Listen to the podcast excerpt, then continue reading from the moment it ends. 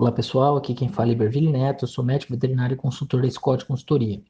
Hoje eu vou falar um pouco a respeito do mercado do boi gordo nessa quarta-feira, dia 27 de janeiro de 2021. E o que nós temos observado é a continuidade do cenário de preços firmes, com valorizações em diversas regiões, e isso em decorrência principalmente da oferta curta de boiadas, que mantém aí um, um cenário mais disputado pela matéria-prima e, e exige que os frigoríficos paguem mais pela arroba. O cenário no mercado internacional, as exportações elas começaram bem na primeira semana útil de janeiro, na segunda elas diminuíram o ritmo e na terceira seguiram a mesma tendência de, é, de diminuição. Mas ainda assim, nós temos aumento na comparação com o mesmo período do ano passado, no volume embarcado, considerando as médias diárias. E, e tudo agora, o, o, desenrolar dessas exportações vai, vai sendo muito atrelado ao câmbio e ao nível da arroba. Então, a associação desses dois fatores gera a, cotação da nossa arroba em dólares e ajuda a definir a atratividade da nossa, das nossas vendas lá fora, né? em resumo, claro. E então são fatores a serem acompanhados, o câmbio é um fator importante a ser acompanhado. Do lado da oferta, nós esperamos que ela se mantenha é, limitada.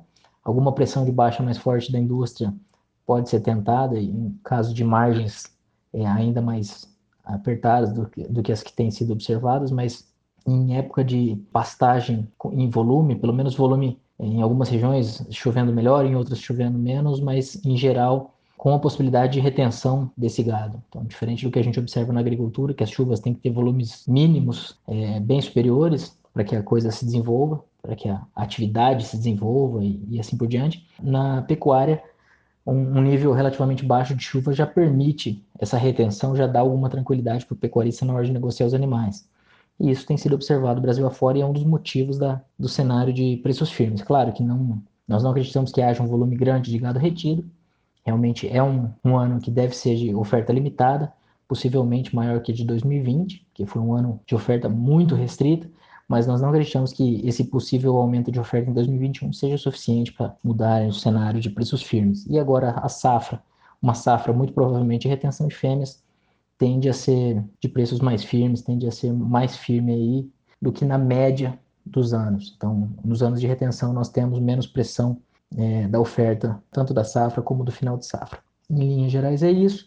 Lembrando que nós nos aproximamos de mais uma virada de mês, cenário que colabora um pouco com o consumo doméstico, mas o consumo doméstico não tem sido o ponto forte da, da precificação do boi gordo este ano e nem, no, e nem foi em 2020. Ainda assim, nós tivemos as altas que tivemos. Então, é algo a ser acompanhado também.